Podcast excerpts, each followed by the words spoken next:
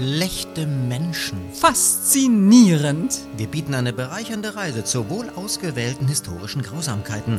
Eine Reise mit beunruhigenden Perspektiven auf teuflische Details. Kurzum eine Lustreise. Mit Lucifer. Und Lemitelia. Eine Lustreise, von der Sie sich gut überlegen sollten, ob Sie sie mitmachen wollen. Frau Fair. Herr Telja. Was haben wir denn heute an schlechten Menschen? Einen schrecklichen Fall aus Indien. Gajanath Gajatwar war grausam stranguliert worden. Bewohner des Dorfes Vanjari in Zentralindien fanden ihn an einem Baum aufgehängt, in einem kleinen Wäldchen gleich neben dem Dorf. Ähm, puh, das ist. Ähm Sie hatten jetzt nicht mit so einer relativ schlichten Schilderung eines einzelnen Todesfalls gerechnet, oder? Oder?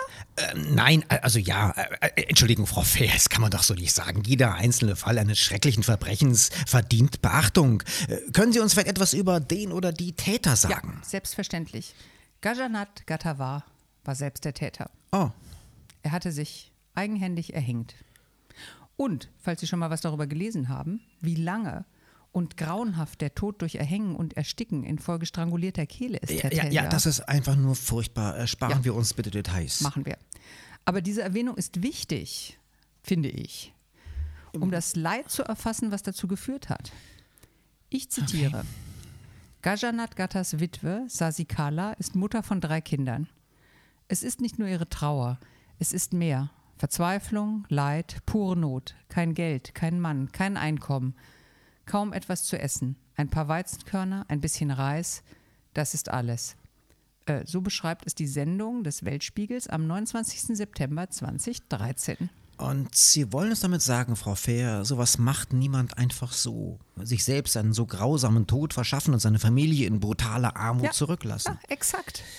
Okay, dieser Fall ist ähm, vergleichbar, möchte ich jetzt nicht sagen, denn jeder Fall ist ein schrecklicher Einzelfall, aber es erinnert, sagen wir es so, an einen Fall aus der Region Bangalore, beschrieben im Spiegel vom November 2006. Ich zitiere: Es sah aus wie ein ganz normales Abendessen, das Ramesh Rathod zu sich nahm. Reis, ein wenig Dahl, sonst nichts. Plötzlich musste er sich übergeben. Wieder einmal hat er den ganzen Tag nichts gegessen. Doch das war nicht der Grund für seine Übelkeit. Ramesh hatte seinem Essen Pestizide beigemischt. Absichtlich. Selbstmord beim Abendbrot. Als Ramesh starb, besaß seine Frau Dami keine einzige Rupie. Noch heute, ein Jahr nach dem Selbstmord, ist sie fassungslos. Und wenn Sie mal gelesen haben, wie langsam und grauenhaft man durch eine Pestizidvergiftung stirbt, Wir haben das bereits in unserer Episode über Giftmorde recherchieren und Ja. thematisieren müssen. Es ist, wie Sie schon sagten, Frau Fehr, einfach grauenhaft. Auch hier also grausamer Tod von eigener Hand, eine zurückgelassene Familie in furchtbarer Armut. genau. Die Witwe, die Witwe von Ramesh Rathod hat ferner ausgesagt, alles, was ich weiß, ist, einen Tag bevor sich mein Mann umgebracht hat, ist ein Bankangestellter zu unserer Hütte gekommen. Aha. Kommt dieser Mann also als Täter in Verdacht? Nein, nein, nein, gar nicht. Auch Ramesh Rathod hat ja Suizid begangen. Okay. Sagen wir mal so, der Bankangestellte hat jedenfalls nicht aktiv die Pestizide in das Essen gemischt. Doch der Kreis der Verdächtigen ist dennoch groß und geht weit über den besuchenden Bankangestellten hinaus. Okay, Frau Fehr, sammeln wir Fakten. Gajanath Katabar war ebenso wie Ramesh Rathod Bauer. Genauer gesagt Baumwollbauer. Genauer gesagt im Baumwollgürtel in Indien. Der im Wesentlichen die Gebiete um den Bundesstaat Maharashtra umfasst. Und der seit den 90er Jahren nicht mehr Baumwollgürtel heißt, sondern Selbstmordgürtel. Aus den wenigen Berichten von ARD, Spiegel und anderen Medien, die man zu dem Thema überhaupt finden kann, geht hervor, allein in der Provinz Vidarbha im Nordosten des Bundesstaates Maharashtra nimmt sich statistisch gesehen alle acht Stunden ein Landwirt das Leben. Insgesamt haben sich in Indien allein zwischen 1995 und 2012 mindestens 250.000 Kleinbauern selbst ermordet. Das ist eine Viertelmillion Menschen. Und seitdem sind die Zahlen ja nicht gesunken. Äh, Das wirft wirklich eine große Frage auf. Warum? Warum tun diese Bauern das? Es ist wie fast immer bei solchen Themen eine sehr komplexe Gemengelage. Aber Es gibt Schuldige. Okay, wo fangen wir da an? Es waren Baumwollbauern. Genau, und Baumwolle war einst das weiße Gold Indiens. Sie ernährte Millionen Menschen auf dem Land und tut das teilweise heute auch noch. Doch seit 1998 hat die Zentralregierung in Neu-Delhi auf Druck der WTO die Importzölle und die Subventionen, die ihre Bauern bisher geschützt hatten, heruntergefahren. Aha. Schuld ist also die indische Regierung, ganz klar. Die indische Regierung hat diese Zölle und Subventionen auf Druck der WTO heruntergefahren? Na, also dann ist doch ganz klar, dann ist die WTO, die World Trade Organization, schuldig an diesen Selbstmorden. Seit 1998 müssen infolge der WTO-Maßnahmen die indischen Bauern, größtenteils Kleinbauern, die in Handarbeit aufs Feld gehen, ungeschützt mit Anbietern aus den USA und der EU konkurrieren. Deren Agrarprodukte kommen aber aus ebenso hoch industrialisierten wie subventionierten Großbetrieben. Die obendrein ihrerseits auch noch durch hohe Einfuhrzölle geschützt werden. Die Preise für Baumwolle in Indien, wie überall, rauscht in den Abgrund. Ha! Also sind die Regierungen schuld, die ihre Betriebe subventionieren. Und die Betriebe, die dank dieser Subventionen die Preise derart in den Keller treiben. Das sind die Schuldigen. Helja, ich verstehe Ihr Bedürfnis nach emotionaler Schuldzuweisung. Danke. Aber wir müssen das ganze Bild betrachten. Von diesen dramatisch gesunkenen Erzeugerpreisen profitieren einige wenige auch in Indien. Okay, okay. Vor allem die Zwischenhändler. In den Nullerjahren sind die Baumwollpreise auf ein Fünftel gesunken.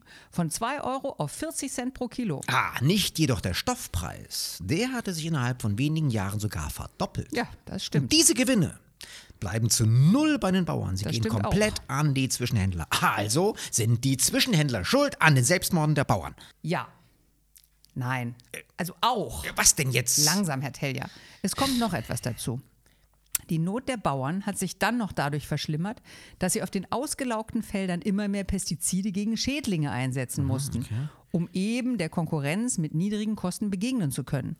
Falscher Gebrauch der chemischen Hilfsmittel führte jedoch dazu, dass Schädlinge resistent und die Böden immer noch ausgelaugter wurden und die Erträge sanken. Okay, dann wäre ja die Natur schuld an Selbstmorden der Bauern.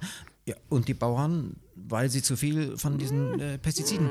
Und dieses Problem sinkender Erträge, das sollte ja angeblich das genveränderte Baumwollsaatgut namens Bacillus thuringiensis cotton lösen, also kurz BT Cotton. Exakt. Die Pflanzenkeime, die der Saatgut-Multi Mayako Monsanto Biotech im Jahr 2002 eingeführt hat. Die sind jedoch dreimal so teuer wie konventionelle Samen.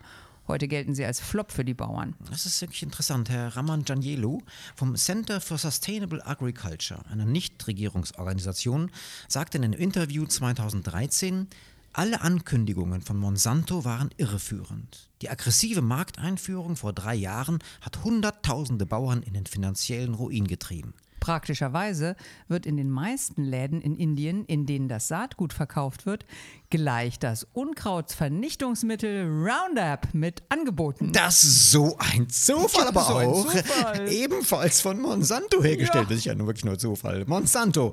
Indien ist für sie ein wirklich großer Markt. Gigantisch. 10 Millionen Inder bauen Baumwolle, Baumwolle an. Ein Viertel der weltweiten Baumwolle kommt aus Indien. Das Land ist zweitgrößter Produzent nach China und vor den USA. Ja, und was noch wichtig dabei ist, für kein anderes landwirtschaftliches Produkt werden so viele Pflanzengifte eingesetzt wie für Baumwolle. Die Quelle für die letzten Fakten war übrigens aus einer Homepage, äh, der Homepage der Deutschen Welle. Die Tücke mit dem genveränderten Saatgut, nicht nur das teuer ist, es ist für Großfarmen in den USA ausgelegt. Die indischen Kleinbauern haben aber große Schwankungen im Ertrag, weil die armen Bauern natürlich überhaupt keine Bewässerungsanlagen haben wie die Großbetriebe in den USA und anderswo. Sie sind komplett vom Monsun abhängig. So, und genau da schlägt die Tücke zu. Fällt die Ernte gering aus, sind die Bauern oft wirklich sehr hoch verschuldet, weil das gentechnisch veränderte Saatgut ja eben dreimal so teuer ist wie das herkömmliche. Ja. Und deswegen ist die Verschuldung und die Abhängigkeit noch viel dramatischer als zuvor. Exakt. Vandana Shiva, Trägerin des alternativen Nobelpreises, sieht darin den Hauptgrund für die vielen Selbstmorde unter Bauern. Also, sinkende Erträge bei teurerem Saatgut, dann dramatische Verschuldung und Selbstmord aus Verzweiflung. Oder vorher noch Verkauf des eigenen Landes und dann Land- und arbeitslos und Selbstmord aus Verzweiflung. Hunderttausende grauenhafte Selbstmorde. Millionen Familienangehörige in entsetzlicher Armut. Und das bedeutet, aufgrund des teureren, für Bauern kontraproduktiven, aber ihnen aufgezwungenen Saatgutes, es wirkt wie eine endlose Wiederholung, ist also der vielbesprochene und verteufelte Konzern Monsanto schuld an den vielen Selbstmorden. Herr Tell, ja, Sie und Ihre Emotionen. Ja, was denn, was denn? Monsanto ist auch schuld. Ja, eben. Und auch maßgeblich. Ja. Aber es kommt noch etwas dazu. Ach, hört das denn nie auf, dass noch was dazukommt? Ja, leider nicht. Man nennt das Realität. In einem Interview der Berichte wird Kishore Tiwari, Aktivist und Anwalt, zitiert. Er ist der einzige in der Region Vidarbha, das, der sich um das Schicksal der geschundenen Bauern kümmert. Okay. Er sagt, die Bauern seien gezwungen, teure genmanipulierte Baumwolle anzubauen, weil es gar keine Alternativen mehr gäbe und weil die indische Regierung es so wolle.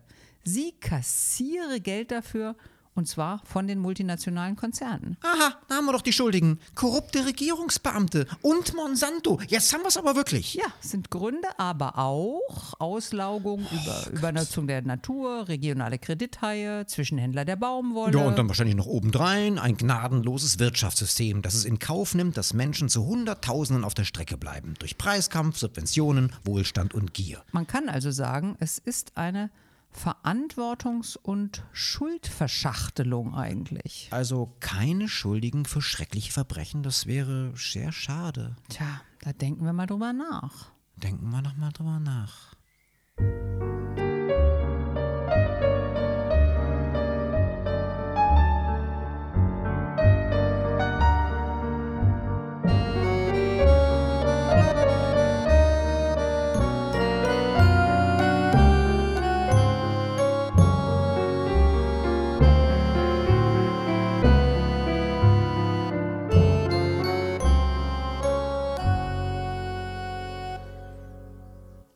Und sind Ihnen der oder die konkreten Schuldigen eingefallen, die Sie anzeigen können? Äh, Ihnen denn, Frau Fair? Nein. Also, es ist doch genau das Problem bei solchen Verbrechen, die man durchaus Wirtschaftsverbrechen nennen kann. Ja. Jede Institution und jeder Handelnde in diesem System, egal ob Monsanto, CEO, Textilzwischenhändler oder Regierungsbeamter, jeder Handelnde kann auf eine andere Person oder Institution verweisen, die ebenso Schuld oder eben keine direkte Schuld hat. Unterm Strich grausam. Treiben in Selbstmorde. Zerstörung und Auslöschung ganzer Familie. In einem der Berichte, die ich gelesen hatte, war diese zeitliche Parallele erwähnt. Ach ja? Als sich in Vidarbha der tausendste Bauer wegen Überschuldung das Leben genommen hat, schauten alle auf die Börse in Bombay. Dort hatte der indische Aktienindex erstmals die 13.000 Punkte Grenze übersprungen. Ja, ja, ja, genau. Das ist Tod durch Wirtschaft. Ich fand übrigens den Aspekt schrecklich, dass es gar nicht nur um die Todesfälle geht. Oh, da haben Sie recht, der Baumwoll- und Orangenbauer Jitendra Tate aus Lehegaon im Amaravati-Distrikt drückt das Elend der Bauern so aus. Es gibt keinen großen Unterschied zwischen jenen, die sich schon umgebracht haben, und jenen, die noch am Leben sind. Die Menschen verlieren ihre Existenzgrundlage, ihre Würde und mit ihrem Land ihre Heimat. Heimatverlust, das ist ein Riesenproblem, immer. Die Menschen sterben nicht unbedingt sofort wie an bestimmten Umweltvergiftungen oder brutalen Arbeitsbedingungen. Sie sterben langsam, weil sie nirgendwo mehr sein können. Ja, stellen Sie sich mal vor. Ihnen sagt jemand, da wo du immer warst, wo du aufgewachsen bist, wo deine Familie war, da kannst du ab morgen nicht mehr sein. Und es gibt keinen Ersatz. Kein, nichts mehr. Das führt uns von den Selbstmorden der indischen Bauern direkt zu Landgrabbing in afrikanischen Ländern. Das gibt es auch in Asien und sogar in Europa, aber besonders eben in Afrika. Ja, das stimmt. Das Arme stimmt. und korrupte Regierungen verkaufen Agrarflächen an ausländische Konzerne und Investoren. Ja. Laut Zahlen des unabhängigen Forschungsinstitutes German Institute for Global and Area Studies, kurz GIGA, sind es allein in Subsahara-Afrika über 134 Millionen Hektar Land. Das sind fast zwei Drittel der gesamtverkauften Landflächen weltweit. Gleichzeitig kämpfen gerade diese Länder mit gravierender Unterernährung und ländlicher Armut. Besonders betroffen übrigens die afrikanischen Länder Äthiopien, Ghana, Liberia und Benin. Mal ganz konkret in Äthiopien sind etwa 16 Prozent der gesamten landwirtschaftlichen Nutzungsfläche an ausländische Investoren verkauft. Diese Flächen werden dann genutzt für Exportnahrungsmittel, Biospritpflanzen, andere Rohstoffe für Industrieländer wie zum Beispiel Palmöl. Und es entspricht nicht der Wahrheit, dass mit diesen Investitionen in den armen Ländern Arbeitsplätze geschaffen werden. Arbeitsplätze. Ja. Laut den Zahlen von Giga und des BMZ werden auf von Kleinbauern bewirtschaftetem Land mehr als 17 Mal so viele Arbeitsplätze erhalten wie in Plantagen der Investoren. Was? Das heißt, durch den Landverkauf werden 16 von 17 Arbeitsplätzen vernichtet. Krass, muss man mal davon liegen. Arbeitsplätze. Und das auch nur, wenn es überhaupt genutzt wird. Das verkaufte Auch Land noch. wird nach Angaben eines Strategiepapiers des Bundesministeriums für wirtschaftliche Zusammenarbeit in nur 20 Prozent der Investitionsvorhaben auch wirklich produktiv genutzt. Aber den Menschen fehlen dadurch Zugang zu Wasser, Weideflächen und so weiter. Kurzum, das Landgrabbing führt zur Zerstörung von Existenzgrundlagen und Verstärkung von Hungersnöten. Und das bedeutet ganz konkret, ja? warum taucht es auf in unserer Episode Schlechte Menschen? Der Kauf dieses Landes tötet Menschen, sehr direkt. Und man weiß das seit vielen Jahren. Im Grunde genommen ist es Landdiebstahl mit direkter Todesfolge. Nur ist da die Möglichkeit der Schuldzuweisung noch geringer als bei den massenhaften Selbstmorden der indischen Bauern. Es ist fast unmöglich zu sagen, wegen genau dieses Landdiebstahls, durch genau diesen Investor, ist genau diese Familie verhungert. Objektiv ist nur die Zunahme von Hungersnöten und damit Hungertoten sowie der Heimatverlust für die Menschen. Das kann man messen.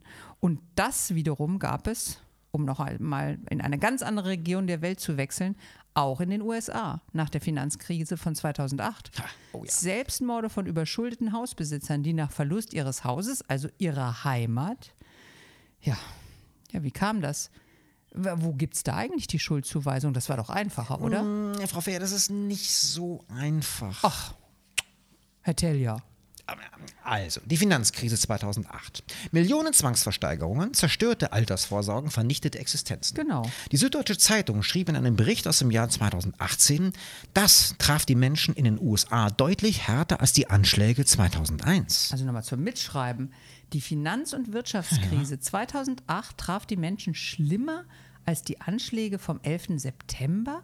Ich meine, bei diesen Anschlägen, da gab es über 3000 Tote und wahnsinnige wirtschaftliche Schäden. Und diese harten Auswirkungen auf die Menschen, nicht nur durch Verlust ihrer Häuser, Renten und kleinen Ersparnisse, sondern eben auch durch Selbstmorde. Die Zahl der Selbstmorde in den USA war seit 2008 laut mehreren seriösen Medien um das Vierfache gegenüber dem Zeitraum zehn Jahre zuvor gestiegen. Um das Ja, Vierfache. aber, aber wie kam denn das? Kann man da nicht sagen, die Banken waren schuld? Stichwort Lehman Brothers, die waren es doch. Wie war das? Herr Tellier, ich verstehe Ihr Bedürfnis nach emotionalen Schuldzuweisungen. Was? Wer hat denn das zu Ihnen gesagt? Ja, danke, dass Sie sich daran erinnern. Also, äh, die Banken, Frau Fehr, sind natürlich auch Ja. schuld, Ja. aber eben nur auch. Denn bereits in den 1990er Jahren waren die Immobilienpreise in den USA stark gestiegen. Mhm. Da der US-Leitzins seit Beginn der Nullerjahre niedrig gehalten wurde und die US-Regierung die Eigenheimförderung unterstützte, boomte Ja. Mhm. der Immobilienmarkt. Indem die Banken an ständig steigende Immobilienwerte glaubten, vergaben sie immer mehr Kredite auch an Schuldner mit schlechter Bonität. Ha, das ist doch wieder die Banken, Ja. die, die, die dieses spekulative Geschäft noch dadurch verstärken, dass sie ihre Hypotheken zu Fonds bündelten und an Ja, sogenannte ja. Schattenbanken weiterverkauften und damit das Risiko doch bewusst weitergaben und dann die Regierung mit diesem Zinssenkungswahnsinn. Ja, ja, ja, ich verstehe Ihre. Emotionalität, Frau Fee, aber erschwerend kam noch etwas hinzu, und zwar, dass Ratingagenturen diese riskanten Wertpapiere falsch, also zu gut bewerteten. Der Profit der Kreditgeber war aber groß. Folge, der Immobilienmarkt blähte sich auf. Seit 2007 brachen dann die Immobilienpreise in den USA zunehmend ein, nachdem die Zinsen für Kredite stark angestiegen waren. Infolgedessen konnten zahlreiche Schuldner ihre Häuser nicht mehr finanzieren und mussten diese zwangsversteigern. Also, äh, also manchmal merkt man, dass sie was mit Wirtschaft gemacht haben. Da werden Ja. sie dann plötzlich so, so nüchtern irgendwie. Ähm, was heißt da nüchtern? Danke. Ich bin aber gerade so schon im Flow, Frau Fair. Durch die vielen zwangsversteigerten Häuser gab es nun ein Überangebot an Immobilien. Die Immobilienwerte sanken rasant. Die Banken vertrauten sich nicht mehr gegenseitig und vergaben sich keine Kredite mehr. Die dadurch ausgelösten Finanzierungsprobleme führten zur Bankenkrise und erreichten ihren vorläufigen Höhepunkt mit der Insolvenz der Lehman Brothers am 15. September 2008. Ja, sag ich doch. Was denn? Banken und Ratingagenturen sind schuld an den Selbstmorden durch enteignete Hausbesitzer. Die ja, haben ja, doch die es ist Menschen wissentlich und aus Gier in diese Situation geführt. Frau Fair, Sie und Ihre ja, das Emotionalität, müssen bitte. mal. Sie gerade sagen. Seit, seit, seit fünf Minuten sind Sie mal weg von Ihren eigenen Emotionen, weil Sie, weil Sie ausnahmsweise mal Faktenwissen zur Untermauerung haben. Frau Fair, ähm, es kommt noch etwas Och dazu. nein, muss denn immer noch was dazukommen? Ja, man nennt das Realität. Ach, danke. Billige Retourkutsche. Bereits in den Jahrzehnten vor dieser Krise hatte die US-Politik die Finanzmärkte dereguliert. Banken konnten Schlupflöcher mit nicht regulierten Instituten im Ausland nutzen, um immer mehr Risiken einzugehen und immer höhere Gewinne erzielen zu können. Die Terroranschläge dann, von Ihnen erwähnt, vom 11. September 2001 und die fallenden Aktienkurse der neuen In- Internetunternehmen um die Jahrtausendwende drohten das Land in eine Wirtschaftskrise zu stürzen. Ach, dann wären die Terroristen vom 11. September mit Schuld? Ja, äh, nein, äh, äh, also auch. Die Zentralbank wollte eine Wirtschaftskrise unbedingt verhindern und druckte seit 2001 immer mehr Geld. Gleichzeitig sanken die Zinsen. Dadurch konnten auch Menschen mit kleinen Einkommen Kredite aufnehmen und Häuser kaufen, obwohl sie keine Sicherheit vorweisen konnten, die die Banken beim Zahlungsausfall bekommen würden. Die Banken fanden das natürlich total super, weil sie an jedem vergebenen Kredit viel Geld verdienten. Damit fing dann irgendwann genau das an, was 2008 für viele Menschen in einer Katastrophe Das ist doch endete. immer wieder, also bei allen Morden durch Wirtschaft geht es Ja. doch irgendwie um Wegdrücken, Verdrängen, Weitergeben von Verantwortlichkeiten, ob es niemand mehr Verantwortung zu haben glaubt für all diesen genau. Scheiß, der passiert. Aber die Gewinne, ja, die werden gerne eingesteckt. Daran krankt doch dieses kapitalistische Kacksystem, trotz ein paar Vorzügen. Wenigen Vorzügen. Wie gesagt, ich schätze Ihre Emotionalität, Frau Fair, an dieser Stelle. Und das führt eben jetzt noch zu einem anderen Problem neben den Selbstmorden, die unfassbare Wut enttäuschter Menschen. Das ist eine große Gefährdung für unsere demokratischen Systeme. Laut dem Bericht der Süddeutschen Zeitung aus dem Jahr 2018 und vielen anderen Analysen ist Donald Trump unter anderem wegen der Finanzkrise 2008 an die Macht gekommen weil eine große, immer größere Anzahl von Menschen schutzlos Opfer der globalen Wirtschaft werden. Und daraus entsteht auch deswegen ungeheure Wut und Frustration, weil diese enttäuschten, entheimateten Menschen gleichzeitig die riesigen Erfolge anderer sehen. Und dazu die Behauptung, jeder könne es schaffen. Was machst du dann, wenn du es nicht schaffst? wütend sein. Sehr, sehr wütend sein. Ja, Sie haben, ja, Sie haben recht. Danke. Die wirtschaftliche Abhängigkeit und Schutzlosigkeit und die daraus resultierende Wut auf die demokratischen Systeme, das ist ein Riesenproblem. Ja. Ich möchte aber doch noch mal konkret auf die massenhaften Selbstmorde zu sprechen kommen. Unter indischen Bauern ebenso wie unter von ihrem Land vertriebenen Menschen in Afrika, ebenso wie unter den überschuldeten amerikanischen Hausbesitzern. Also, Frau Fair, jetzt bin ich wirklich gespannt. Also äh, mal ganz schlicht gesprochen. Ja, ja, ja. Ist diese wirtschaftliche Kettenreaktion mit Todesfolge nicht genauso wie jemanden direkt zu erschießen? ja, ja, oder kann man sich nur leichter freisprechen, weil man ja nicht abgedrückt hat? Wo der hatte ja Schulden, da kann ich ja nichts dafür. Was macht er auch Schulden? Was ist denn da der Unterschied dazu, wenn man selbst abdrückt? Also sagen wir mal so, juristisch gesehen ist es ein Unterschied, moralisch vielleicht nicht so sehr. Ja, aber wenn man von der Not der Toten profitiert, dann ist die Schuld doch noch höher, weil es ja absichtlich, systematisch, also quasi heimtückisch geschehen Das ist. Problem ist, die Rechtsprechung kann hier auf keinen Fall greifen, wohl auch deshalb nicht, weil es politisch nicht gewollt ist. Das ist ja Wirtschaft. Im Kapitalismus werden Tote zwar nicht gewollt, wie in anderen Systemen, aber sie werden in Kauf genommen. In Kauf genommen. Ja, schön, dass Sie es gemerkt haben, Frau Fair.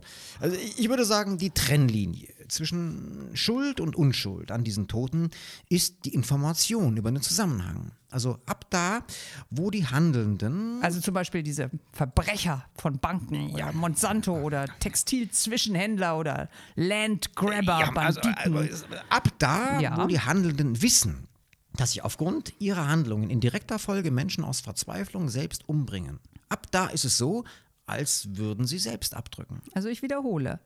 Allein zwischen 1995 und 2012 haben sich mehr als eine Viertelmillion Bauern in Indien selbst ermordet.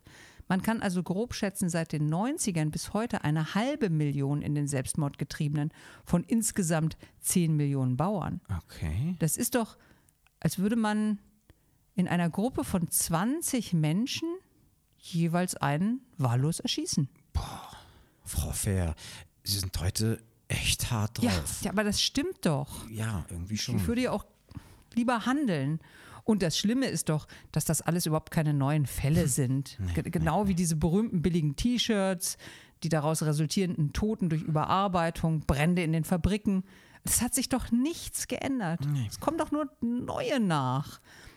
Und da sage ich mal, unsere Kaufentscheidung, unsere Gier nach billig, billig, billig, als neuestes VW und seine Werke in der Provinz Xinjiang Schreiben wir den verantwortlichen Firmen doch. Wir müssen denen doch mal schreiben und da sollte man auch nicht mehr kaufen. Und, Sie haben völlig recht. Und von wegen Unmöglichkeit der konkreten Schuldzuweisung. Da gibt es einen Fall, der peruanische Kleinbauer Saul Luciano Liuya klagt seit 2015, unterstützt von Germanwatch, gegen den Stromkonzern RWE, Sehr den gut. größten CO2-Emittenten Deutschlands. Begründung, weil RWE mit seinem Kohlestrom die Erderwärmung buchstäblich anheizte, weil damit ein Gletschersee oberhalb seines Heimatortes Juarez immer voller wäre und weil damit das Risiko einer Überflutung wächst und damit eben auch der Überflutung seines Hauses. Er klagt gegen die Zerstörung seiner Lebensgrundlagen und den Verlust seiner Heimat, gegen einen ganz konkreten Schuldigen. Sehr gut, das ist es doch. Ja. Wenn wir doch all das wissen, was passiert, ja, dann müssen wir doch versuchen, diese Strukturen zu ändern. Und was heißt das für unsere Haltung und unsere Entscheidungen? Denken Sie doch mal darüber nach. Ja, und zwar denken Sie ganz konkret darüber nach, spätestens zum Beispiel zur Fußball-Weltmeisterschaft im Dezember in Katar. Ja, Und ja. da auch gerne nochmal ganz konkret. Ne? Ist doch in Ihrem Sinne, Frau Fehr. Immer Auf gerne. den Baustellen der WM-Stadien in Katar sind nach den einhelligen Recherchen mehrerer Medien und Institute ca. 6500 Arbeiter unter schrecklichen Umständen gestorben. Überarbeitung, Erschöpfung, brutale Arbeitsbedingungen. Also man kann sagen, durch Arbeit ermordete Sklaven. Ja, ja. Man kann davon ausgehen, dass etwa 50.000 Arbeiter aus Bangladesch, Nepal und Sri Lanka auf den Baustellen im Einsatz waren.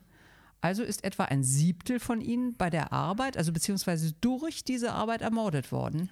Davon abgesehen, dass das der FIFA völlig wurscht war, 50.000 Menschen ist etwa so viel, wie in ein Stadion reinpassen, die diese Sklavenarbeiter erbaut haben.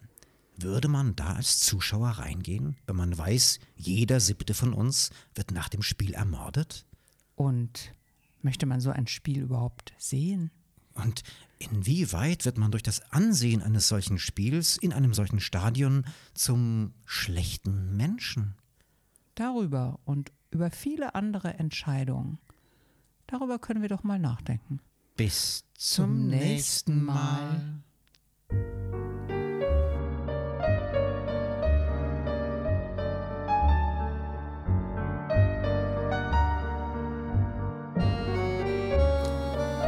Beunruhigende Restgedanken noch.